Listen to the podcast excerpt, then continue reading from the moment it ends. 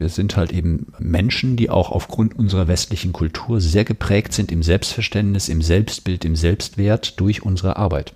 Und wenn das stimmt, wenn diese Prämisse richtig ist, dann hat es einen eminenten Einfluss auf mein gesamtes Leben, wie ich meine Arbeit erlebe und wie ich mich in meiner Selbstwirksamkeit erlebe, der Mitgestaltung meines Arbeitsplatzes und darüber hinaus des gesamten Arbeitgebers.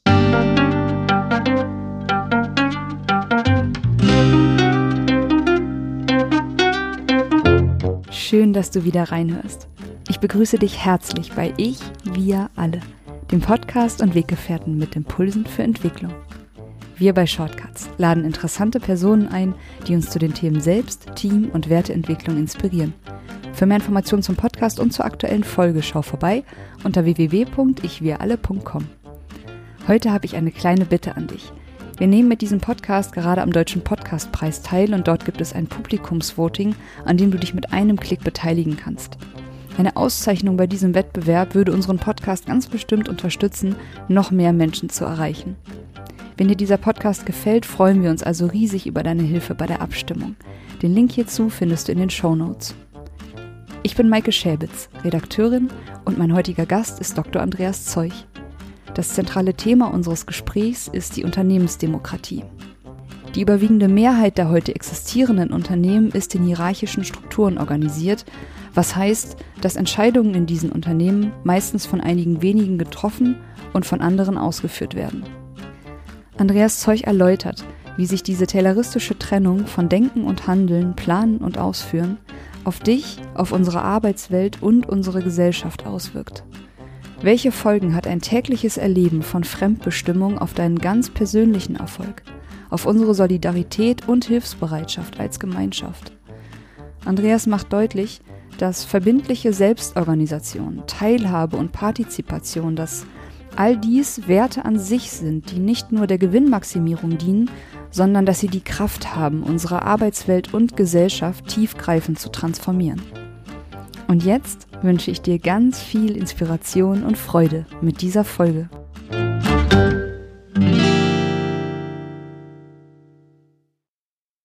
Mein heutiger Gast ist Dr. Andreas Zeuch, Unternehmensberater bei den Unternehmensdemokraten. Und passenderweise zu dieser Tätigkeit sitze ich heute bei ihm in der Karl-Marx-Allee. Hallo Andreas. Hallo Maike. Andreas, wie bist du Unternehmensberater geworden und was ist die Unternehmensdemokratie? Hm. Eine gute und wichtige Frage, weil sie auch schon einiges über uns und über mich erzählt. Ich bin von Haus aus, von meiner grundlegenden Berufsausbildung ja diplomierter Musiktherapeut.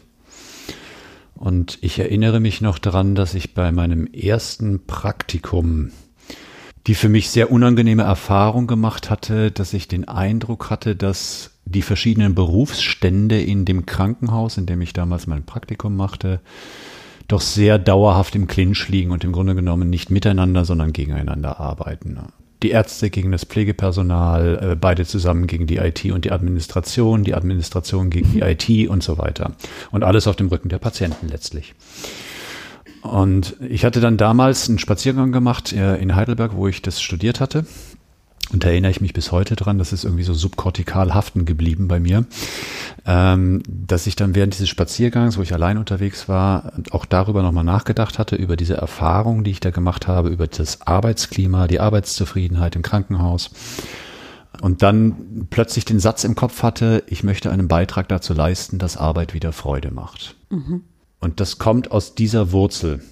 Und ich habe den Satz nicht wirklich verstanden im Sinne von, was ich denn auch aktiv dafür tun könnte oder was mein berufliches Profil sein könnte, um das zu erreichen oder einen Beitrag dazu zu leisten. Naja, und im Laufe der Jahre hat sich das dann halt eben über einen sehr langen Weg ergeben, dass ich zur Unternehmensberatung gekommen bin, weil ich auch nach meinem Studium und der abgeschlossenen Ausbildung, dem fertigen Diplom, in meiner Arbeit als auch angestellter Musiktherapeut in verschiedenen Kliniken genau dieselben Erfahrungen einfach immer wieder erlebte. Und das hat mich dann irgendwann dazu gebracht, dass ich aus diesem Job einfach ausgestiegen bin, aus verschiedenen Gründen. Äh, und einer davon war eben, dass ich das Milieu, die Kultur, das Klima in diesen Krankenhäusern größtenteils eher als krankheitsinduzierend erlebt habe, als dass es einen gesund macht.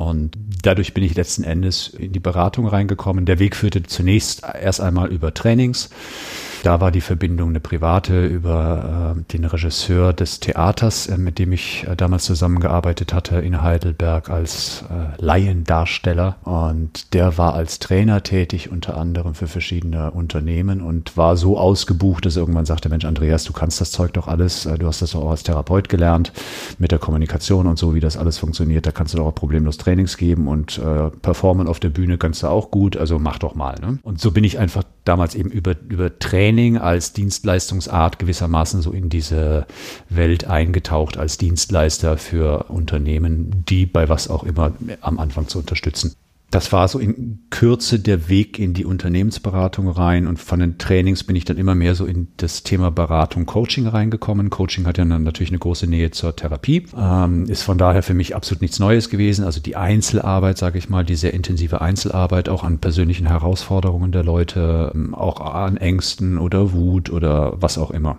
ähm, letzten Endes ging es dann halt eben immer mehr so in diese Richtung tatsächlich auch die Organisationen weiterzuentwickeln um eben das zu erreichen, dass Arbeit wieder mehr Freude macht. Und ein wichtiger Bestandteil davon, das ist mir dann halt irgendwann klar geworden, ist das Thema Selbstorganisation, Partizipation. Das firmiert damals noch nicht unter dem Begriff der Unternehmensdemokratie, äh, sondern eben unter diesem klassischen Titel Selbstorganisation. Und das habe ich auch immer weiter ausgebaut und mittlerweile bin ich, sind wir von den Unternehmensdemokraten auch tatsächlich nur noch in diesem Feld tätig. Immer dann, wenn es darum geht, dass eine Organisation die Mitarbeiterinnen und Mitarbeiter mehr in die Entscheidungsfindungen auf verschiedensten Ebenen einbeziehen will, dann unterstützen wir das gerne. Und dann hast du ja noch gefragt, was die Unternehmensdemokratie ist. Vielleicht erkläre ich auch noch mal kurz, wie ich oder warum, nicht wie, sondern warum ich dorthin gekommen bin, diesen Begriff so zentral zu nutzen, auch bis hin zum Firmennamen sozusagen, mhm, den, mhm. den Unternehmensdemokraten. Ich habe ja eben gesagt, die Selbstorganisation war mir sehr wichtig. Sie ist es natürlich auch noch. Aber als begriffliches Instrument habe ich dann irgendwann gemerkt, ist die Selbstorganisation limitiert. Und zwar insofern, als dass der Begriff für mein Dafürhalten vorwiegend aus der Naturwissenschaft kommt und innerhalb der Naturwissenschaft passiert die Selbstorganisation einfach. Also die Natur organisiert sich einfach selbst. Da gibt es keine Teleologie, keine Ausrichtung auf ein bestimmtes Ziel hin, gekoppelt möglicherweise noch besti mit bestimmten Werten oder einer bestimmten Ethik. Das sind ja eher typisch menschliche Domänen und Sphären. Und insofern kann Selbstorganisation durchaus auch recht erfolgreich aus meiner Sicht missbraucht werden, um zum Beispiel einen Shopfloor zu optimieren und letzten Endes einfach nur die Gewinnmaximierung nach vorne zu bringen. Da geht es aber dann nicht darum, dass ich mit der Selbstorganisation eben auch erreichen will, dass es den Menschen besser geht bei der Arbeit weil sie sich mehr gehört fühlen, weil sie mitgestalten können, wenn sie wollen, nicht müssen, aber wenn sie wollen, dass sie die Erlaubnis dazu bekommen, dass sie die Unterstützung dazu bekommen, auch etwas dazu zu lernen, was häufig der Fall ist, dass sie das natürlich auch müssen. Und dann bin ich irgendwann über den Begriff der Unternehmensdemokratie gestolpert, als ich dabei war, mein letztes Buch zu schreiben, Alle Macht für Niemand, Aufbruch der Unternehmensdemokraten. Und ich bin nicht am Anfang angetreten mit der Idee der Unternehmensdemokratie, äh, schon gar nicht das irgendwie im Buchtitel zu haben, sondern das hat sich dann während des Schreibens einfach ergeben durch die Reflexionsprozesse, die dann beim Schreiben halt in Gang gesetzt worden sind. Und dann bin ich halt eben auf diesen Begriff der Unternehmensquerstrich damals Wirtschaftsdemokratie gekommen, die synonym verwendet worden sind und nach meinem Kenntnisstand war ich dann der Erste, der das auch wirklich nochmal differenziert hat. Also was heißt Unternehmensdemokratie, was ist Wirtschaftsdemokratie und das im Grunde genommen analog zur Betriebswirtschaftslehre und zur Volkswirtschaftslehre zu definieren. Also dass das eine die, die Mikroperspektive des Unternehmens darstellt und das andere die Makroperspektive der Volkswirtschaft. Also die Wirtschaftsdemokratie ist äh, die Demokratisierung der gesamten Wirtschaft, während die Unternehmensdemokratie die Demokratisierung in einer Organisation darstellt. Das waren so die wichtigen Aspekte und so bin ich da hingekommen und Unternehmensdemokratie ist im Grunde genommen für mich verbindlich verfasste Selbstorganisation. Das heißt, sie kann nicht einfach nach Belieben wieder abgeschafft werden. Das ist letztlich nur eine Willensbekundung, muss man auch klar sagen. Rechtlich kann das realisiert werden, wird es aber in den wenigsten Fällen. Das muss man ganz nüchtern feststellen. Nichtsdestotrotz glaube ich, dass es ein Unterschied ist, der einen Unterschied macht. Also ein relevanter Unterschied, ob ich das nun eher so Selbstorganisation irgendwie mal mache oder ob ich das auch wirklich in, aus der Geschäftsführung, aus dem Vorstand heraus auch glaubwürdig kundtue und alles dafür tue, dass das äh, diese Selbstorganisation eben verbindlich ist und nicht nur einfach eine schön Wetter-Selbstorganisation ist. Ne? Wenn es uns gerade gut geht, dann dürfen die Leute mal mitbestimmen, aber sobald die erste Krise äh, hart hart droht, wenn es hart auf hart kommt, dann brauchst du wieder schnelle, klare Entscheidungen. So. Und insofern, das meine ich mit der verbindlich verfassten Selbstorganisation und was auch noch hinzukommt, dass die Unternehmensdemokratie auch klar sagt, dass diese Partizipation, die Teilhabe ein Wert an sich ist und nicht ausschließlich zur Gewinnmaximierung dient. So, und damit haben wir im Grunde genommen etwas ins Boot geholt in die Unternehmensentwicklung, in die Organisationsentwicklung, was unter dem Label der Selbstorganisation überhaupt nicht zwingend gegeben sein muss. Das kann ich nicht erkennen, begrifflich. Das war jetzt so ein bisschen der Versuch, also einerseits die Historie und das Warum zu erklären und eben äh, mein Verständnis von der Unternehmensdemokratie kurz zu beleuchten. Ja, als ich mich im Vorfeld mit dem Thema beschäftigt habe, bin ich in den Thesen deines Buches immer wieder über den Punkt der Selbstbestimmung mhm. gestolpert. Und Selbstbestimmung verknüpft, ich verknüpfe das jetzt mal mit den zwei Worten, intrinsische Motivation mhm. und infolgedessen auch zum Beispiel Faktoren wie Gesundheit. Mhm. Also Selbstbestimmung und intrinsische Motivation als ganz positive Lebensfaktoren. Mhm. Magst du dazu noch mal was sagen? Mhm. Gerne. Ich habe ja jetzt schon angedeutet, ich komme ja aus dem Gesundheitsbereich als Therapeut. Und insofern hat mich natürlich auch schon immer interessiert, ja, was sind denn Faktoren, die Menschen gesund halten? Im Umkehrschluss zu der Frage, ja, was macht uns krank? Und es gibt ja dieses interessante alternative Konzept der sogenannten Salutogenese vom Aaron Antonowski, der eben genau das untersucht hat. Was hilft uns eigentlich gesund zu bleiben? Als eben ganz anderen Ansatz als die klassische Schulmedizin, die ja eher danach guckt, okay, was sind die Faktoren, die uns krank machen? Und wenn man das noch verknüpft mit bestimmten epidemiologischen Studien und Organisationsforschung, dann kommt man relativ schnell zu dem Schluss, dass es sehr, sehr wichtig zu sein scheint, empirisch, was die Studienlage so hergibt aus verschiedenen Bereichen, dass wir als Menschen ein zumindest einigermaßen rudimentäres Gefühl von Selbstkontrolle haben über unser Leben. Also, dass wir nicht das Gefühl haben, Spielball von was auch immer zu sein, sondern dass wir selber eben mitbestimmen oder selbst bestimmen können, was in unserem Leben passiert und was nicht. Das hängt auch sehr eng mit dem Sinnerleben zusammen, was ja in der gesamten New Work-Debatte so unter diesem Buzzword des Purpose mhm. äh, in den mhm. letzten zwei, drei Jahren sehr, sehr stark auch noch nach oben gekocht ist.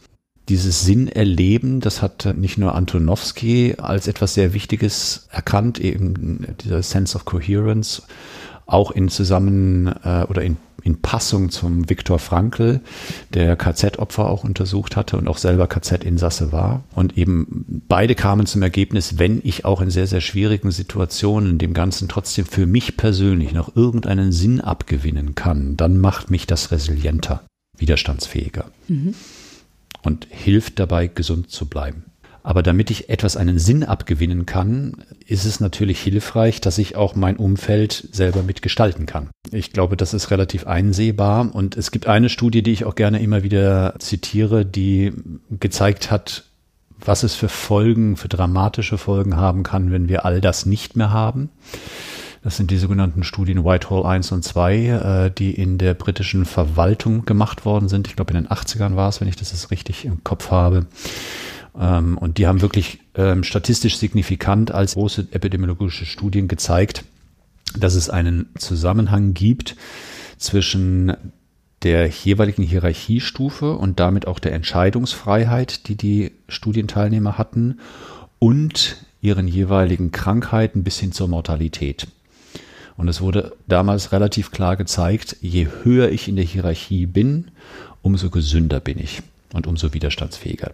Mhm, spannend. Ähm, da kann man natürlich sehr tief jetzt in die Diskussion noch einsteigen, was da jetzt wie kausal was beeinflusst. Ähm, aber es gibt natürlich auch noch haufenweise andere Untersuchungen, auch zum ganzen Burnout-Fragen und so weiter. Ne? Ähm, und ich glaube, es kann sich ja auch jeder selber einfach ganz schlicht im Alltag fragen. Ne? Also wann geht's mir besser? Wann fühle ich mich wohler? Ähm, wann kann vielleicht sogar auch sowas wie Glückserleben oder Flow entstehen? Passiert das dann, wenn mir dauernd haarklein gesagt wird, was ich zu tun und zu lassen habe? Auch wenn ich das für völlig sinnlos halte und das vielleicht auch kommuniziere sogar und sage, ja, aber lieber Chef, das bringt doch nichts, weil und vielleicht sogar gute Argumente habe und dann sagt mir der Chef, aber ja, Zeug, das ist aber egal. Ich muss das jetzt machen und weil ich das jetzt machen muss oder wir als Abteilung oder als Team das äh, machen zu haben, musst du jetzt halt auch. Ich finde es im Übrigen auch sinnlos. Ne? ist ja auch tatsächlich Arbeitsrealität und gar nicht so selten. Mhm. Ja, absolut. Ähm, das wäre jetzt so, so mal so ganz grob skizziert der Zusammenhang zwischen ja. Gesundheit, äh, Resilienz und Selbstbestimmung, Mitbestimmung. Ja, und gleichzeitig hast du ja eben auch in dem Buch dargestellt, dass mangelnde Mitbestimmung auch wirtschaftlich einen hohen Preis hat. Mhm. Also du hast dich da auf den Gallup Engagement mhm. Index und auch auf weitere Studien mhm. bezogen und ja, hast ausgerechnet, dass mhm. wir gesamtgesellschaftlich, weil so muss man es ja eigentlich betrachten, zwischen 2001 und 2013 mhm. einen Preis von 1,3 Billionen Euro mhm gezahlt haben für mangelnde Motivation von Mitarbeitern und Führungskräften. Mhm. Kannst du das nochmal ein bisschen erläutern, mhm. ein bisschen beleuchten? Ja, also ich schicke mal gleich vorweg für alle kritischen Geister, zu denen ich mich selber auch zähle. Ja. Solche Rechnungen sind natürlich immer ein bisschen äh, zweifelhaft. Das heißt, ich habe es versucht, irgendwie grob zu errechnen. Ja. Die Grundlage dafür ist, wer den Gallup Engagement Index kennt, der oder die weiß, dass jedes Jahr, wenn der Index neu erscheint, immer ein sogenannter Range angegeben ist für diese Folgekosten der sogenannten mangelnden Bindung, der mangelnden emotionalen Bindung an den Arbeitgeber. Ja, also wir meinen damit sowas wie, wie viele Prozent genau. der Menschen machen Dienst nach Vorschrift genau. oder sind wirklich identifiziert genau, genau. mit ihrem Unternehmen. Exakt. Und Gallup unterscheidet da drei Typen. Das eine sind die emotional stark gebundenen, positiv gebundenen, die wirklich Freude bei der Arbeit verspüren, die gerne zur Arbeit kommen. Äh, dann gibt es die zweite Gruppe, das sind diejenigen, die Dienst nach Vorschrift schieben. Ich finde, die Beschreibung ist sehr sprechend.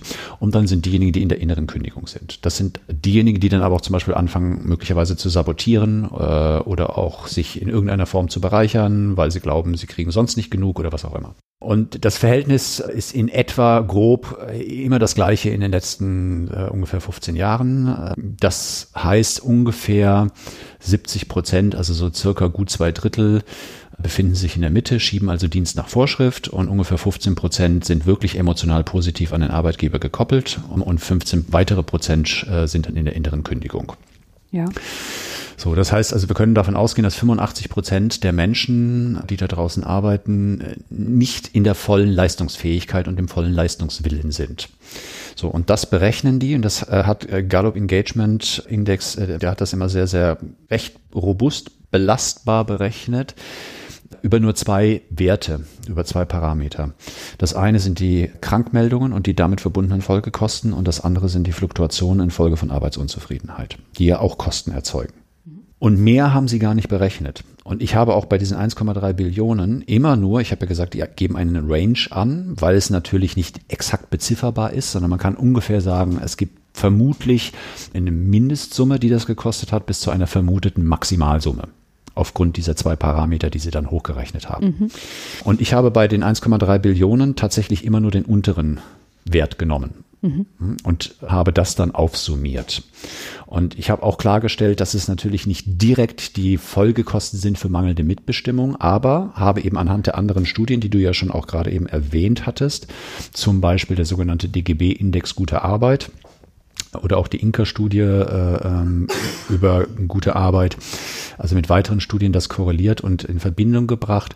Und da kann man schon zeigen, dass es ziemlich sicheres Verhältnis gibt, eine ziemlich sichere Abhängigkeit der Arbeitszufriedenheit, auch von der Frage, wie weit ich tatsächlich auch eingebunden werde in die Entscheidungsfindung. Nicht als Zwang, aber als Option. Also wenn ich das will, dass ich das dann darf. Mhm. Das ist ja im Übrigen etwas, was in dieser ganzen Debatte häufig missinterpretiert wird, ähm, dass es dann darum geht, dass ja dann alle mitbestimmen sollen oder alle entscheiden sollen oder am besten soll noch alles von allen entschieden werden, so basisdemokratisch. Da sage ich, nee, um Gottes Willen, äh, das war nie das Verständnis der Unternehmensdemokraten und wird es auch nie sein. Sondern es geht immer darum, wer will, wer mitgestalten will, dass der auch darf oder die. Mhm. Ich habe gerade noch an, an einer Stelle und auch schon während der Vorbereitung gedacht, diese Aussage, Dienst nach Vorschrift, ähm, das mag jetzt ein bisschen kleinkariert anmuten. Ich habe mich mal gefragt, was wäre das Gegenteil? Dienst gegen Vorschrift? ja, ja. So, also hm. für mich war es wichtig, in dem Moment mir darüber klar zu werden, was das denn eigentlich bedeutet, wenn jemand nur Dienst nach Vorschrift mhm. macht. Weil es ja eigentlich erstmal für mich eine negativ dotierte Aussage ist. Mhm. Und ich habe damit verbunden, dass Menschen sich vielleicht einfach weniger einbringen, weniger kreativ sind, weniger engagiert sind. Es mhm. ist halt vielleicht ein bisschen ulkig, dass mhm. wir das benennen mit der Aussage, jemand macht nur Dienst nach Vorschrift. Aber mhm. ich finde das ein interessanter Punkt, dass du das ansprichst, ähm, weil das ist ja tatsächlich schon auch sehr entlarvend. Also wenn jemand wirklich Dienst nach Vorschrift macht, dass er eben dann nicht in seiner vollen produktiven Kraft ist. Ja. Hm? Äh, das ist ja schon äh, heftig. Ne? Also wenn ich sozusagen mich innerhalb dieses hierarchischen Normgefüges nach Vorschrift bewege, bin ich eigentlich nicht die optimale Arbeitskraft. Mhm. Es ist ja schon eine ziemliche Perversion, wenn man sich das so überlegt. Und das heißt ja auch, wenn, man, wenn ich Dienst nach Vorschrift schiebe, dass ich dann häufig tatsächlich auch in ganz konkreten Situationen nicht das Optimale fürs Unternehmen oder die Organisation tue. Weil ich genau weiß, dass die Vorschrift XYZ, äh, Regel Nummer 123, in diesem Moment möglicherweise vielleicht gerade gebrochen werden sollte, damit das Unternehmen oder die Organisation zu einem besseren Ergebnis kommt. Mhm. Aus dem einfachen Grund, weil keine Regel jede Eventualität abbilden kann. Mhm. Ja, das ist nochmal eine schöne Differenzierung dazu. Danke. Du hast in deinem Buch einige Fallbeispiele angeguckt. Mhm. Und hast dann, um den Grad der Demokratisierung in einem Unternehmen zu bestimmen, dir angeguckt, auf welchen Ebenen Mitarbeiter mitbestimmen dürfen, auf welchen mhm. Ebenen sozusagen alle am Unternehmen, an der Unternehmung Beteiligten mitentscheiden können. Die erste Basis wäre, mhm. ich darf auf einer operativen Ebene mitentscheiden, also in meinem täglichen ja. Tun, Darf ich Homeoffice machen? Mhm. Wie darf ich meinen Arbeitsplatz gestalten? Also ich sag mal so auf einer mhm. sehr einfachen Ebene. Darüber dürfte ich dann schon, wenn es etwas demokratischer zugeht, auf einer taktischen Ebene mitentscheiden. Mhm. Ich darf mich an der Personalsuche beteiligen. Ich darf vielleicht auch selber als derjenige, der den Fachbereich kennt, entscheiden, wen stellen wir ein, wen entlassen wir. Mhm. Und dann, wenn es wirklich groß wird, darf ich sogar auf einer strategischen Ebene mitentscheiden, nämlich über unser Geschäftsmodell, was machen wir als nächstes, eröffnen wir woanders einen Standort, wo gehen wir als grobe Strategie mit dem mhm. Gesamtunternehmen hin. Was war für dich aus dem Buch so das herausragendste Beispiel, wo vielleicht dann auch sogar schon auf einer ganz hohen Demokratisierungsebene so eine Art Zusammenarbeit gelungen ist. Mhm. Ähm, also das ist relativ klar bei den Fallbeispielen, die ich habe. Das ist für mich die Autowelt Hoppmann. Mhm. Äh, ein Unternehmen, was es schon eine ganze Weile gibt.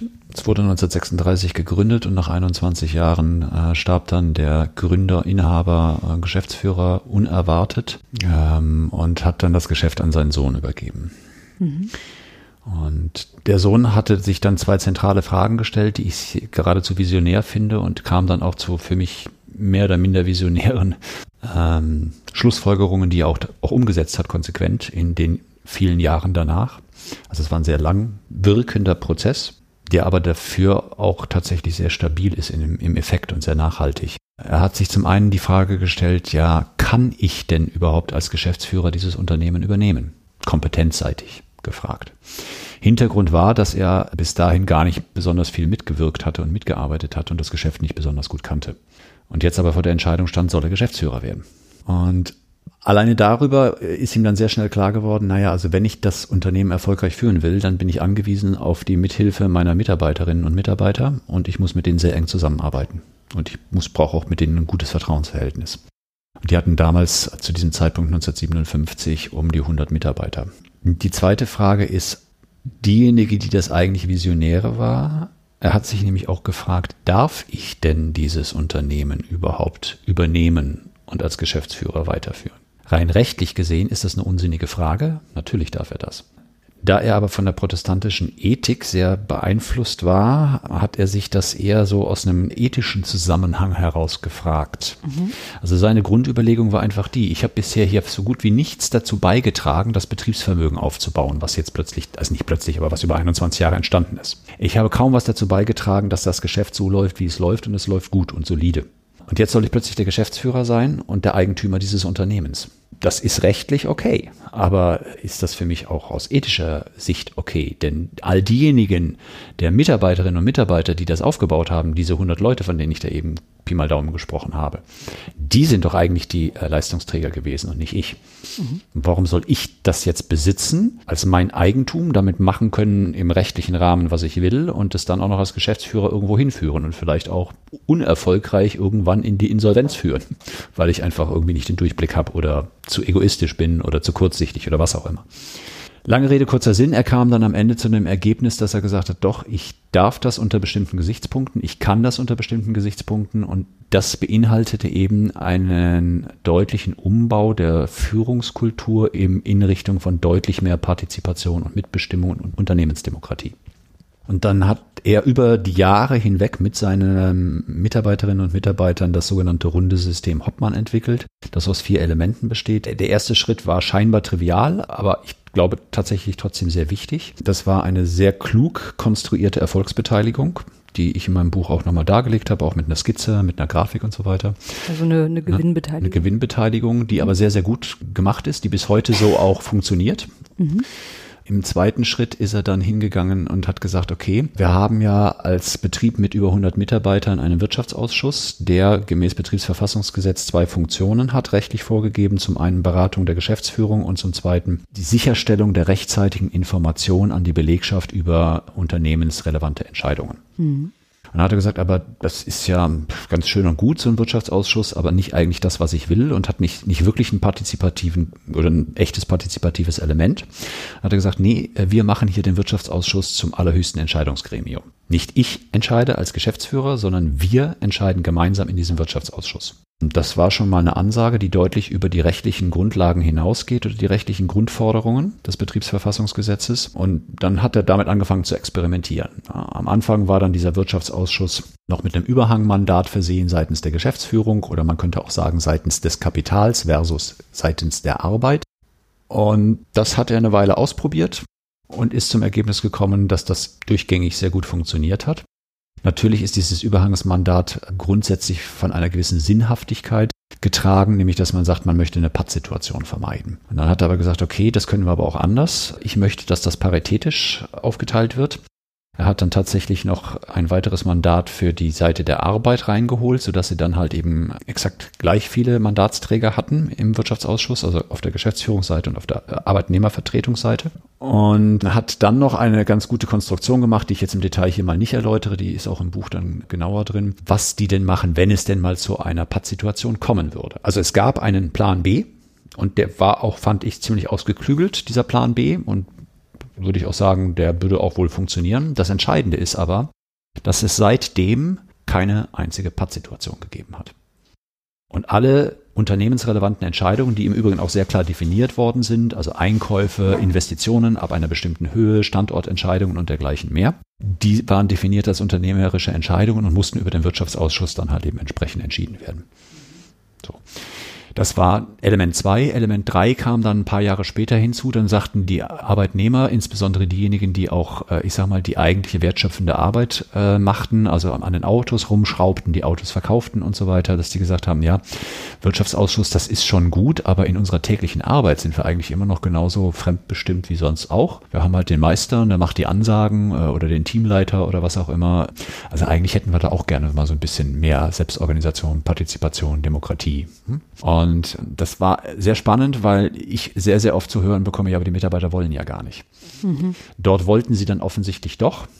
Und zwar in einem Betrieb, der nicht irgendeine IT-Butze mit 20 Leuten ist, ja, sondern also wirklich richtiges Handwerk. Ne? Wer in eine Ölwanne rumschraubt und sich da jeden Tag die Finger dreckig macht, der ist also äh, jemand, der im klassischen Sinne wirklich mal locht und nicht rein geistige oder Wissensarbeit da vollbringt. Natürlich hat er auch viel Wissen, aber äh, es ist ein Handwerk.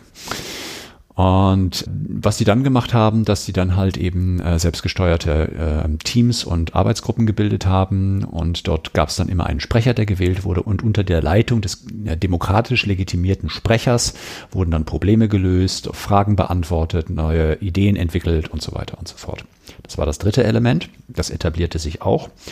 Und das vierte Element, was dann am Ende hinzukam, und das ist eben das eigentlich Visionäre an der Geschichte für mich, dass dann der Klaus Hoppmann als Geschäftsführer irgendwann gesagt hat, das ist alles wunderbar und das funktioniert auch alles gut, aber ich bin immer noch rechtlich legitimiert, dieses Unternehmens beispielsweise zu verkaufen, wenn ich will. Und dann mit dem Geld mir irgendwie einen Lenz zu machen und in die Karibik zu fahren oder ein neues Unternehmen aufzubauen oder was auch immer. Und das fand er einfach auch nicht fair und das fand er auch nicht im Sinne einer demokratischen Teilhabe und hat dann nach Lösungen gesucht und hat dann den für sich, wie er das formuliert hatte, dritten Weg gefunden, sozusagen zwischen Sozialisierung einerseits, also so eine Art Genossenschaftsmodell versus kapitalistisches Modell, halt Kapitalgesellschaften, GmbH äh, und ähnliches, zu sagen, nee, äh, wir machen ein soziales Stiftungsunternehmen. Das heißt, er hat das gesamte Betriebsvermögen an eine Stiftung übergeben, die er gegründet hat. Diese Stiftung heißt tatsächlich Demokratie im Alltag und kümmert sich um die Demokratieentwicklung und Demokratiebildung von den Jugendlichen im Kreis Siegen. Mhm. Und das ist dann jetzt auch heute noch so, dass das Unternehmen zu 100 Prozent der Stiftung gehört und es gab dann auch eine klare Auseinanderdividierung der Geschäftsführung einerseits und des Stiftungsvorstands andererseits. Das war jetzt nicht alles wieder Personalunion oder so, äh, sondern das wurde dann auch auseinandergedröselt. Und ähm, die unternehmerischen Entscheidungen sind weiterhin durch den Wirtschaftsausschuss als oberstes Entscheidungsgremium gefällt worden. Und es ist aber dadurch nur sichergestellt worden, dass rein rechtlich, technisch gesehen die Organisation das Unternehmen sich selbst gehört. Mhm. Und nicht mehr einfach verkauft werden kann und nach Belieben auch irgendwie wieder geändert werden kann. Was ja teilweise bei Unternehmen passiert, wenn die eine Transformation vollzogen haben, dass irgendwann auch die Schraube wieder zurückgedreht wird. Ja. Hm? Ähm, genau, und das finde ich schon sehr, sehr mutig und sehr spannend, also dass ein Mensch hingeht und sagt, okay, also dieses Erbe von meinem Vater und mittlerweile haben die, ich glaube, so um die 450 Mitarbeiter, also sind auch gut gewachsen in einem hochkompetitiven Umfeld über die Jahre, äh, zu sagen, okay, also ich gebe dieses Vermögen ab und kann mich auch nicht mehr bereichern daran. Ich stelle nur noch sicher, dass ich irgendwann mal, wenn ich nicht mehr arbeiten kann oder will, dass ich dann eine Pension oder Rente kriege. Mhm. Ich musste gerade an der Stelle, wo du gesagt hast, dass die Mitarbeiter bei Schritt drei dieses Modells mhm. Irgendwann gesagt haben, wir, wir wollen jetzt aber mitentscheiden. Mhm. Oder wir, wir merken, wir können zwar auch was entscheiden, aber unsere Arbeitsprozesse im Ganzen sind eigentlich immer noch so wie früher und wir sind immer noch in bestimmten fremdbestimmten Prozessen und wollen dort mhm. mehr Selbstbestimmung haben an der Stelle. Das war gerade für mich im Kopf auch so ein bisschen so ein Link zu dem von dir so, hm, na nee, du nennst ihn nicht so, aber du sprichst oft vom Spillover-Effekt. Mhm, mh. Also eben das Unternehmen als ein Demokratielabor zu verstehen, als einen Ort, der durch das tägliche Erleben demokratische Prozesse fördern kann. Es ist einfach ein Ort, an dem viele von uns sich 40 Stunden pro Woche aufhalten. Mhm. Und auch ich bin der Meinung, dass das einen riesen Einfluss auf uns hat, geistig, was wir dort erleben mhm. und wie wir in den anderen Stunden handeln, die wir sonst so um uns herum in Gesellschaft, mit Freunden, uns in irgendwelchen öffentlichen Räumen bewegen. Und ja. Ich verstehe den Spillover-Effekt eben so, dass je demokratischer mein, mein Alltag, und das ist eben von meinen wachen Stunden, oft mein Arbeitsalltag, mhm, genau. je demokratischer dieser Ort ist, desto demokratischer verhalte ich mich selbst. Diesen Punkt finde ich so spannend, dass wir eine Demokratisierung von Unternehmen eben nicht nur, na, wie du so schön sagst, als Mittel zur Gewinnmaximierung vorantreiben, sondern als ein absolutes Mittel, Partizipation und Mitbestimmung in der Gesellschaft zu etablieren. Und ja, wir haben einen riesigen Einfluss über diesen Hebel, der uns, glaube ich, oft gar nicht bewusst ist. Mhm. Absolut. Ähm, und das ist auch etwas, was mich persönlich halt besonders motiviert und bewegt. Wir hatten ja auch so ein bisschen über die allgemeine Weltsituation hier in unserem Warm-up sozusagen gesprochen, was mhm. nicht Teil dieser, dieses Podcasts ist, aber jetzt hier äh, eben doch auch eine Bedeutung hat. Ich glaube, ich lehne mich nicht sehr weit aus dem Fenster heraus, wenn ich sage, dass wir tatsächlich weltweit in den weltweit vorhandenen Demokratien, die glücklicherweise ja in den letzten 100 Jahren deutlich zugenommen haben, prinzipiell, also dass wir zunehmend mehr Staatsformen haben, die demokratisch organisiert sind, dass wir trotzdem ungefähr in den letzten zehn Jahren laut dem sogenannten Demokratieindex doch wieder eine deutliche Abnahme haben von demokratischen Verhältnissen. Also nur ein Beispiel, dieser Demokratieindex, der hat Amerika und Frankreich im Jahr 2017 war es jetzt, glaube ich, gewesen, wieder auf eine nicht vollständige Demokratie herabgestuft. Der ist vom äh, Economist jährlich durchgeführt, dieser Demokratieindex, äh, wo sie sich alle, alle Staaten angucken weltweit und bestimmte Parameter haben, äh, anhand derer sie halt eben die Vollständigkeit einer Demokratie quasi messen. Mhm. Ich glaube nicht, dass ich mich sehr weit aus dem Fenster lehne, wenn ich sage, dass wir sehr aufpassen müssen momentan, dass wir nicht in eine sonderbar schräge Situation eines internationalen Nationalismus zurückverfallen. Also ich gucke nach Amerika, ich sehe Trump, ich gucke nach Brasilien, ich sehe Bolsonaro, ich gucke überall in Europa mich um und sehe überall äh, erstarkende rechte Kräfte. Wir auch in Deutschland haben hier das Thema der AfD. Und damit sehr eng verknüpft ist für mein Dafürhalten das ganz individuelle, subjektive Erleben, was kann ich denn eigentlich dazu beisteuern, dass diese Gesellschaft gelingt. Mhm. Im Sinne eines Gemeinwohls, was immer das genau ist. Aber ja. Zumindest glaube ich, dass äh, man zum Beispiel jetzt ganz aktuell äh, nicht sagen kann, dass es im Sinne des Gemeinwohls ist, dass gerade ganz, äh, ganz Australien ist übertrieben, aber ein Großteil von Australien oder ein guter Teil von Australien gerade in Flammen steht. Und hm, keine Ahnung, eine halbe Milliarde oder Milliarde der Tiere mittlerweile verbrannt sind und so weiter und so fort. Und da sehe ich einen extremen Zusammenhang. Genauso wie du sagst, wir sind halt eben Menschen, die auch aufgrund unserer westlichen Kultur sehr geprägt sind im Selbstverständnis, im Selbstbild, im Selbstwert durch unsere Arbeit. Und wenn das stimmt, wenn diese Prämisse richtig ist, dann hat es natürlich genauso, wie du sagst, einen eminenten Einfluss auf mein gesamtes Leben, wie ich meine Arbeit erlebe. Und wie ich mich in meiner, jetzt kommt der Link, der Spillover, in meiner Selbstwirksamkeit erlebe, der Mitgestaltung meines Arbeitsplatzes und darüber hinaus des gesamten Arbeitgebers. Das sind dann diese Partizipationsreichweiten, von denen du vorhin gesprochen hast. Arbeitsplatz, operativ, Arbeitgeber ist dann schon taktisch bis hin zu strategisch. Und ich finde, es ist relativ eigentlich trivial, quasi, der Wissenschaftler würde sagen, augenscheinvalide. Ja, natürlich, wenn ich äh, tagtäglich es positiv erlebe, dass ich meinen Arbeitsplatz mitgestalten kann, und dass auf mich gehört wird, dass meine Ideen gewünscht sind und dass ich auch äh, tatsächlich meine Meinung frei äußern darf, im Übrigen ein demokratisches Grundrecht, was in den meisten Arbeitsplätzen nicht unbedingt gesichert ist. Wenn all das gegeben ist, positiv gegeben ist, dann steigert das meine sogenannte demokratische Selbstwirksamkeitserwartung. Und Selbstwirksamkeitserwartung ist ein psychologisches Konstrukt, das da besagt, dass wir Menschen bei einer hohen Selbstwirksamkeitserwartung auch in der Lage sind, tatsächlich gegen Widerstände, zum Teil gegen hohe Widerstände tatsächlich trotzdem hinsichtlich einer bestimmten Zielsetzung erfolgreich zu handeln. Es gibt eine klare, aufzeigbare Korrelation zwischen der Höhe der Selbstwirksamkeitserwartung und dem Erfolg meiner Handlungen. Also wenn ich von Anfang an davon ausgehe, dass ich sowieso versage, ist die Wahrscheinlichkeit deutlich geringer, als wenn ich davon ausgehe, ich pack das, auch wenn es hart wird und ich pack vielleicht nicht alles ganz, ganz genau so, aber im Großen und Ganzen komme ich zum Ziel. Und mhm. daran glaube ich ganz fest. Ja. Der Glaube versetzt bekanntermaßen Berge. Ja, absolut. Und das besagt dieser Spillover-Effekt, der ähm, nicht theoretisch ist, sondern der ist empirisch wissenschaftlich, organisationstheoretisch, äh, beziehungsweise in der Organisationsforschung, in der empirischen Organisationsforschung seit den 1980ern vielfach untersucht worden. Das gibt dort reichlich Ergebnisse, die genau das zeigen. Ne? Also die demokratische Selbstwirksamkeitserwartung steigt, Solidarität steigt, äh, das Hilfeverhalten steigt und dergleichen mehr. Also all das, was unserer Gesellschaft so verdammt gut tun würde, möchte ich mal behaupten, und zwar nicht nur in Deutschland, sondern auch in vielen anderen Ländern. Das ist das Link. Das ist äh, genau diese Verbindung über diesen Spillover-Effekt von unserer Arbeit in unsere gesellschaftspolitische äh, Sphäre hinein.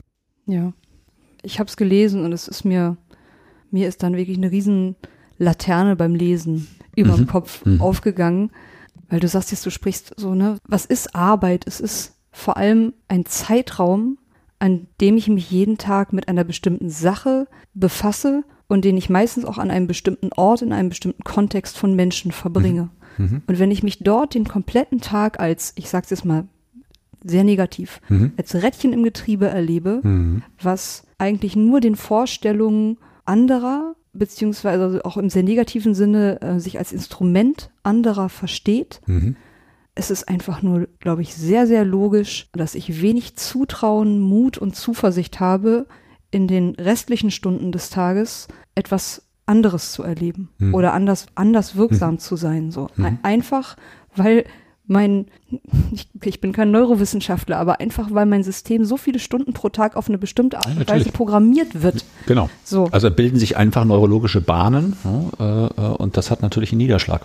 Ja, ganz genau, klar. Genau. Was glaubst du aus deiner Erfahrung hindert uns daran oder viele von uns so zu handeln wie Klaus Hoppmann aus deinem Beispiel Autowelt Hoppmann? Also er hat es natürlich wirklich, er hat es ja bis in die Rechtsform, mhm. er hat es ja. ja. wirklich bis zum Äußersten durchgezogen, mhm. seinen Wunsch nach, nach Teilhabe und Partizipation. Wenn uns das alles jetzt so bewusst ist, ist vielleicht auch eine bisschen philosophische Frage, was hindert uns daran, so zu handeln? Mhm. Ich persönlich auch, da spricht so ein bisschen wieder der, der ehemalige Therapeut äh, mit der Erfahrung, die damit verknüpft ist ich glaube, das sind zwei maßgebliche Dinge, die uns daran hindern, da etwas zu verändern. Das eine ist schlicht die Gewohnheit. Wir haben es schon immer so gemacht, also machen wir es immer so weiter. Aus einem gewissen Automatismus heraus. So. Und das ist dann häufig nicht mal eine bestimmte Intention, sondern das ist wie so ein Gravitationsfeld, so stelle ich mir das persönlich vor. Also da, wo schon viel ist, das hält halt viel, hält viel in seinem Bann oder zieht viel in seinem Bann. Hm? Also ich verstehe das als eine Art Gravitationsphänomen, nur eben auf einer, auf einer geistigen, psychologischen Ebene und mhm. nicht physikalisch. Mhm. Das ist gleichzeitig aber auch, das möchte ich auch aus der eigenen Erfahrung durchaus noch beifügen, gleichzeitig eine große Chance, denn wir können auch das, was wir uns wünschen oder was wir wollen oder was wir eigentlich für vernünftig halten, wiederum zu einer neuen Gewohnheit machen. Ich selber kenne das sehr, sehr gut bei mir vom Sport. Ich war größtenteils Zeit meines Lebens auch immer sportlich unterwegs, habe viel Sport gemacht. Dann hatte ich Phasen, wo das ein bisschen weniger geworden ist. Und dann habe ich mir das ein bisschen erkämpfen müssen und bin jetzt glücklicherweise wieder in der Phase, wo ich merke, es ist einfach eine Gewohnheit geworden, bestimmte Dinge zu tun, die gut sind für mich.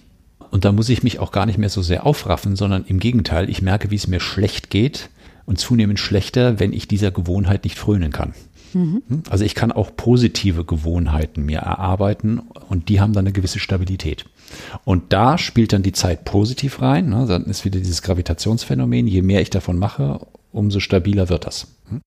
So. Und das andere Problem ist schlicht Angst.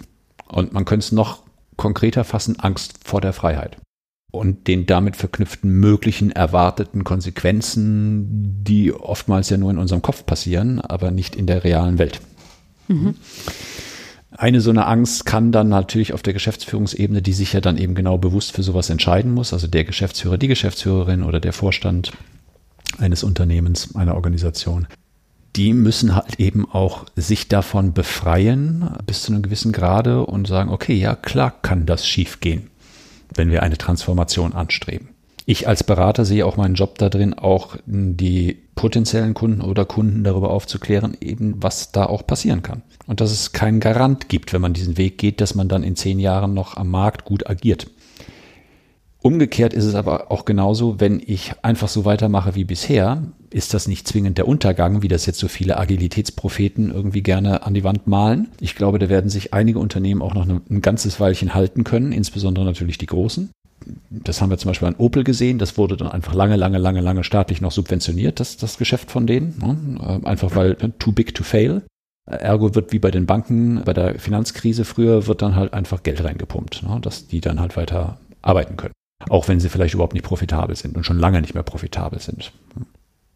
Gleichwohl gibt es eben natürlich die nicht unberechtigte Sorge, dass wenn wir fundamental an unserem Verständnis, an unserer Art, wie wir arbeiten und die Arbeit organisieren, etwas verändern, wenn wir das grundlegende Paradigma von Organisation, nämlich die Trennung von Denken und Handeln, Planen und Ausführen aller Taylor, wenn wir das reintegrieren, was für mich überhaupt die Transformation ausmacht, damit ich von einer Transformation reden kann und nicht einfach nur jeden beliebigen Change dann jetzt Transformation nenne, weil es einfach cooler klingt oder geiler oder jeder irgendwie von Transformation redet.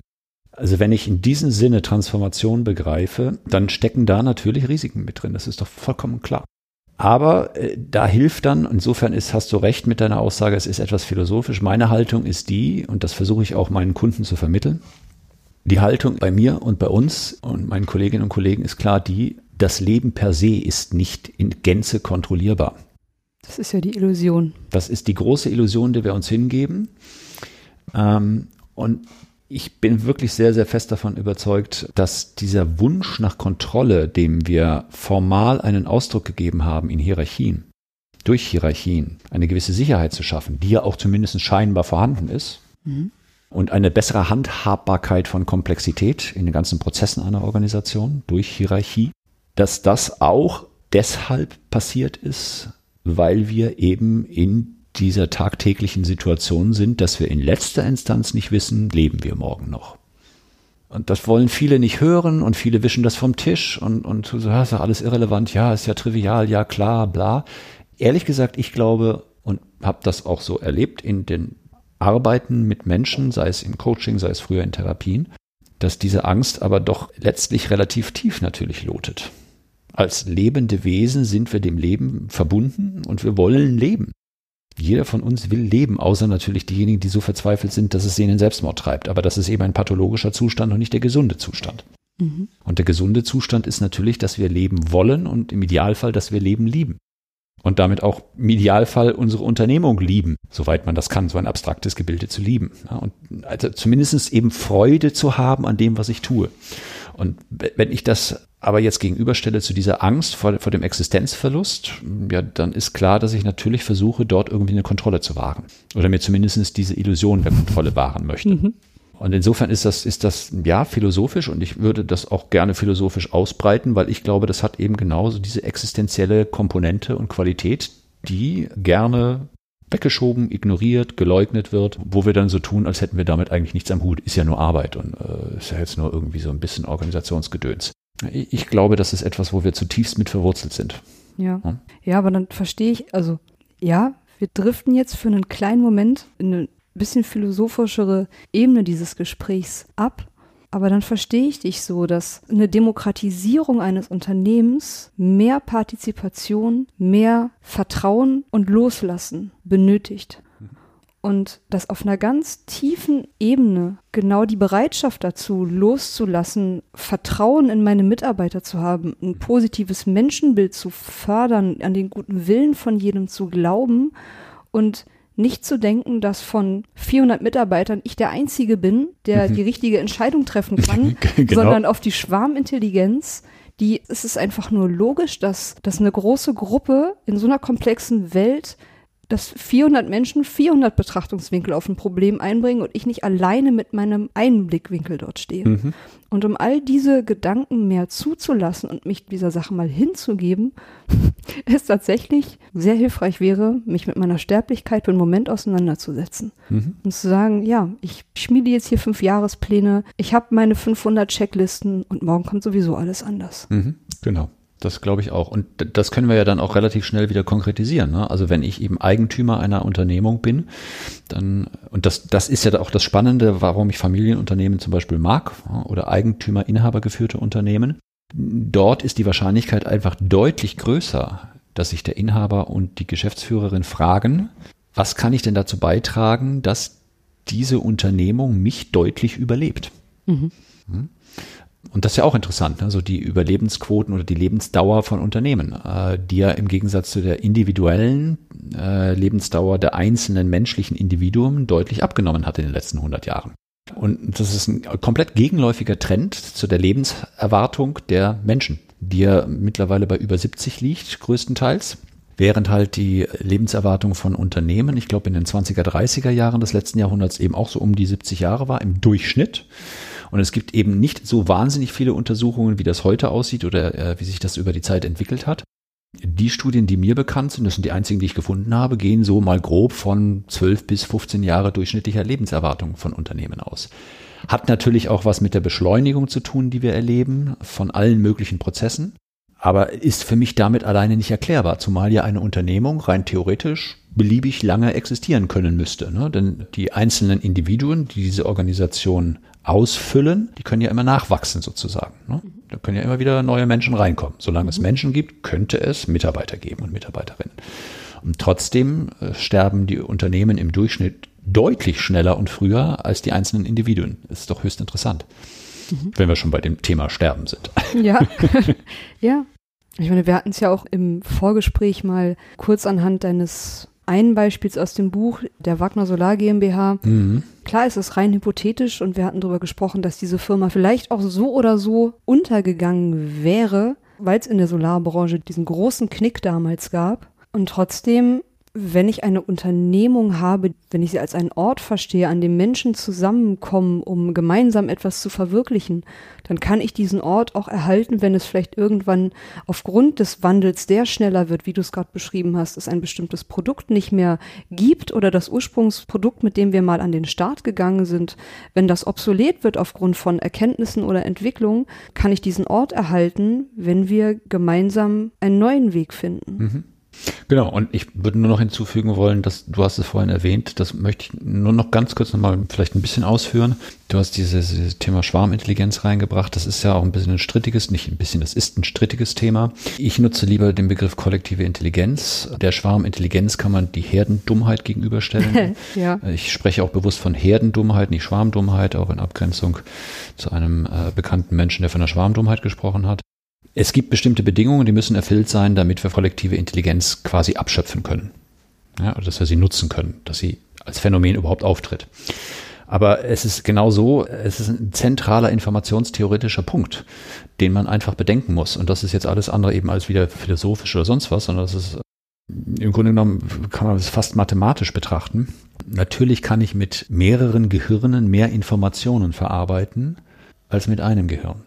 Natürlich ist gleichzeitig dann die Entscheidungsfindung danach auch wieder komplizierter, hat aber den großen Vorteil, dass ich danach nicht von meiner einzelnen singulären Entscheidung ich erstmal alle anderen darüber informieren muss, sicherstellen muss, dass sie mich überhaupt verstanden haben und dann sicherstellen muss, dass sie damit einverstanden sind und nicht ich sie zwinge gegen ihren Willen irgendwie irgendetwas zu tun. Und diese kollektive Intelligenz, die können wir halt eben im Grunde genommen wunderbar nutzen. Und das ist eben ein, auch ein wichtiges Argument für die Demokratisierung von Arbeit. Insbesondere, wenn wir innerhalb dieser von dir schon erwähnten Partizipationsreichweite, operative Entscheidungen, taktische Entscheidungen, strategische Entscheidungen, wenn wir in die zunehmend komplexeren Bereiche reingehen der strategischen Entscheidungsfindung. Denn dort haben wir eine solche Unmenge an Daten und Informationen, die wir verarbeiten müssen, um zu sinnvollen Entscheidungen zu kommen, die ja schon eine Geschäftsführung mit drei, vier, fünf Leuten oder einen Vorstand überfordern letzten Endes. Und insofern ist es aus meiner Sicht geradezu sträflich, diese anderen Perspektiven nicht mit einzubeziehen. Klingt absolut logisch. Andreas, haben wir irgendetwas noch nicht angesprochen, was du gerne noch sagen möchtest? Oder hast du noch eine kleine oder auch größere zentrale Botschaft, mhm. die du zum Ende des Gesprächs gerne noch mitgeben möchtest? Mhm. Ja, tatsächlich gibt es schon noch was, das ist so ein altes Thema von mir, äh, was ja mein, mein Doktorarbeitsthema war, die Bedeutung von Intuition und Emotionen in Entscheidungsfindungsprozessen. Und dieser ganze Demokratisierungsprozess hat auch für mich etwas damit zu tun. Sprich, ich bin auch aus meiner eigenen Dissertation heraus und der damit verbundenen Forschung und Auseinandersetzung mit dem Thema Entscheidungsfindung menschlicher Entscheidungsfindung, sehr davon überzeugt, dass es sehr wichtig ist, gerade in Zeiten der Agilisierung, dass wenn Entscheidungen immer schneller getroffen werden sollen, obwohl gleichzeitig die Welt immer komplexer und dynamischer wird, Dynexity ist das Stichwort, steigende Dynamik und Komplexität, dass wir dann sehr, sehr auch darauf achten sollten, eben auch unsere menschliche Qualität an der Stelle mit einzubringen, nämlich dass wir auch unsere Intuition nutzen. Das heißt nicht, ich plädiere nicht dafür, dass wir fortan alle Entscheidungen nur aus dem Bauch heraus treffen sollen und nicht mehr berechnen sollen, keine Excel-Tabellen mehr führen sollen oder sowas. Nein, ich formuliere das ganz bewusst so. Es ist sinnvoll, die eigene Intuition in unser Entscheidungskalkül mit einzubeziehen. Und das finde ich sehr, sehr wichtig. Ich habe dazu auch mal einen kleinen Blogartikel geschrieben, keine Agilität ohne Intuition. Und das ist zum Beispiel ein Thema, was komplett in der gesamten Agilitätsdiskussion, also komplett weiß ich nicht, aber größtenteils nicht beleuchtet wird. Ich persönlich kenne niemanden, der dafür groß eine Lanze bricht. Es geht immer um Methoden, dies, das und jenes und alles Mögliche, dann auch um Kultur, glücklicherweise, und Mindsets und ich weiß nicht was. Äh, aber dann in der konkreten Entscheidungssituation, dass ich ein, ein, ein Gefühl habe für etwas oder gegen etwas, das wird seltenst thematisiert. Und es gehört für mich eben zur der Demokratie dazu oder zur Demokratisierung sozusagen auch eine intrapersonale Demokratisierung vorzunehmen. Wenn wir von einem inneren Team ausgehen, dass wir eben nicht monolithisch aus nur einem Ich bestehen, sondern ganz viele Persönlichkeitsanteile haben, mhm. die oftmals auch miteinander im Widerstreit liegen. Das kennt, glaube ich, jeder. äh, esse ich ja. jetzt das Stück Kuchen noch oder äh, gehe ich lieber eine Runde laufen? Ne? Der eine ist der Genießer, der andere ist so der Sportliche. Also ich persönlich kenne das. Ähm, und da müssen wir ja ständig aushandeln, auch in uns selbst.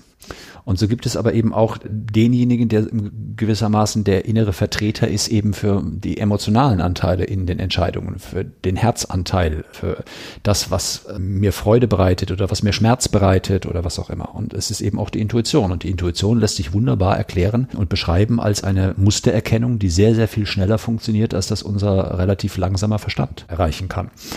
So, insofern ist das für mich nochmal so ein ganz, ganz zentraler Punkt. Und dazu gehört für mich auch noch der sehr wichtige Aspekt ähm, in dieser Agilisierung, in dieser zunehmenden Beschleunigung, Räume der Ruhe aufbauen zu können und auch zu halten und zu etablieren. Ich meine damit jetzt nicht zwingend, dass jetzt jedes Unternehmen irgendwo sich ein Yoga-Studio reinbauen soll oder äh, ein Meditationsraum oder ein, ein Power-Nap-Raum, ja. Ähm, aber dass wir eben immer wieder auch mal in der Gemeinschaft des Unternehmens, in der Belegschaft, in den Teams uns Auszeiten nehmen können, um einfach zu gucken, wie geht's uns eigentlich mit dem, was hier gerade passiert und nicht darüber immer permanent hinwegbügeln, gemäß dieser äh, alten Metapher des Menschen, der da irgendwie die Bäume fällen will, wie bekloppt, wo der andere Mensch vorbeikommt und fragt, was machst du da? Ja, ich fälle die Bäume. Ja, warum bist du so in Hektik? Ja, es ist total dringend, total eilig. Ja, zeig mal deine Axt. Ja, die ist ja ganz stumpf. Ja, ist ja egal. Äh, ich kann die jetzt nicht schärfen. Ich muss jetzt Bäume fällen. So, ne? Und ja. wenn er die Axt schärfen würde und mit ein bisschen Ruhe da dran gehen würde, dann wäre er wahrscheinlich sehr viel schneller fertig. Und es gibt da auch nicht umsonst dieses nette chinesische Sprichwort äh, kolportierterweise, wenn du es eilig hast, lass dir Zeit. Genau. Oder habe ich, glaube ich, letztens so gelesen, nie gehört. Wenn du keine Zeit hast, meditiere jeden Tag eine halbe Stunde, außer an Tagen, wo du keine Zeit hast. Da dann eine Stunde. Ja, ja, also ist ja natürlich jetzt auch so ein bisschen so ein, so ein bashiges Sprichwort. Ja, ja. Ähm, aber ich glaube, es trifft absolut einen sehr, sehr wichtigen Punkt. Ich habe es, glaube ich, bei Joanna Macy vorher gelesen mhm. gehabt. Rückkopplung, Retrospektive sind vielleicht mit die wichtigsten Korrektursysteme mhm. Für jedes System, für jedes biologische Absolut. System. Hm. Also sogar ja auch für technische Systeme. Auch für, ne? genau, genau, für hm. Systeme. So, ich, ich merke, etwas funktioniert nicht und dann mache ich es anders. Aber dafür hm. muss ich es erstmal merken. Genau. Und ich glaube, Exakt. da sprichst du genau diesen Punkt an, eben, ne, dass, dass es wieder um Balance geht, ne, dass mhm. wir diesen Gegenpol genau. von Ruhe haben, in dem wir reflektieren können, zurückgehen können, schauen können, was möchte ich anders tun. Mhm. Und wenn diese Korrektur aber nicht erfolgt, dass wir teilweise wirklich völlig vor die Wand laufen mhm. und das vielleicht sogar noch unverhofft. Mhm. Genau. Und ich glaube tatsächlich, dass es ohne diese, diese Räume keine echte Adaption geben kann, also keine echte Anpassungsfähigkeit. Ja, ich denke auch. Also ich glaube auch, dass wir Menschen ein Stück weit so angelegt sind. Mhm. Nicht umsonst schlafen wir jede Nacht. Mhm. Ja, genau. So, genau, weil unser Körper einfach diese, diese Ruhe fordert, um in der Zeit Dinge zu verarbeiten und zu mhm. sortieren. Mhm. Exakt. Und in bestimmten. Das ist ein gutes Beispiel, ja. Ja, ich glaube auch, Leben funktioniert so. Es gibt, es gibt Sommer, es gibt Winter, es gibt Wachen, es gibt Schlafen. Ja. Ähm, mir ist gerade noch eine Sache eingefallen. Mhm. Im März dieses Jahr mhm. findet euer wunderbares Event statt mhm. im Maimarkt in Mannheim. Willst du das noch ganz genau. kurz anteasern? Ja, na klar, sehr gerne. Ja, vom 19. bis 20. März diesen Jahres 2020 findet unsere zweite Unkonferenz statt, neue Konzepte für neue Arbeit in Zusammenarbeit, in Kooperation mit der anderen Veranstaltung Lean Around the Clock. Das ist eine Veranstaltung zum Thema Lean Management ähm, und ähm, wir sind von den Veranstaltern von der LATC 2020 vom Ralf Volkmar eingeladen worden, diese beiden Welten zusammenzubringen, New Work und Lean. Und das finden wir sehr spannend, da es da aus unserer Sicht sehr, sehr viele Anschlusspunkte gibt, sehr viele Nahtstellen. Und so wollen wir diese beiden Welten einfach mal ein bisschen näher einander näher bringen und auch die Menschen, die eher in der einen und eher in der anderen Welt sind, auch ein bisschen zusammenbringen. Da Brücken bauen und wir wollen aber auch Brücken bauen von der alten in die neue Arbeitswelt, also dieses Thema Transformation äh, nochmal konkretisieren und haben dazu eine ganze, ganze Menge an Speakern dabei, an Workshops. Wir haben aber auch eigene Sessions bei der eigenen, also bei der neue Konzepte für neue Arbeit bei unserer Veranstaltung. Und das Ganze findet an diesen zwei Tagen statt. Und jeder, der ein Ticket erwirbt, kann tatsächlich an beiden Veranstaltungen beide Tage vollständig dabei sein und muss sich nicht entscheiden zu irgendwelchen bestimmten Dingen, sondern kann frei flottierend, selbstbestimmt immer zwischen den beiden Hallen hin und her gehen, die auch sehr nah beieinander liegen. Da kann man innerhalb von, naja, vielleicht 120 Sekunden von der einen Halle in die andere wechseln. Äh, und sollte es regnen, im Übrigen auch überdacht.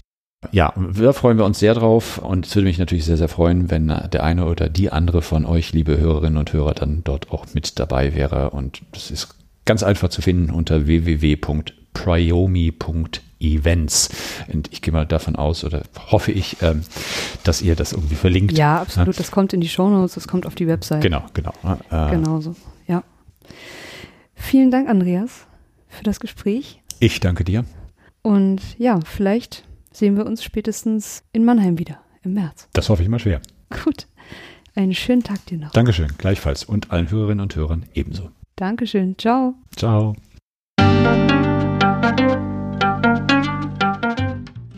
Das war eine Folge von Ich, wir alle, dem Podcast und Weggefährten mit Impulsen für Entwicklung. Wir bei Shortcuts begleiten und unterstützen Unternehmen bei der Entwicklung von zukunftsfähiger Führung, Kommunikation, Unternehmenskultur und Design. Mehr Infos zu unseren Angeboten, zum Podcast und der aktuellen Folge findest du unter www.ichwiralle.com. Wir freuen uns über dein Feedback zur Folge und deine Bewertung des Podcasts bei iTunes. Bitte stell uns gerne Fragen zum Podcast und mach Vorschläge für Themen und Interviewpartner, die dich interessieren würden. Und zu guter Letzt, schau gerne bei uns in Berlin-Kreuzberg vorbei. Wir lieben Besuch.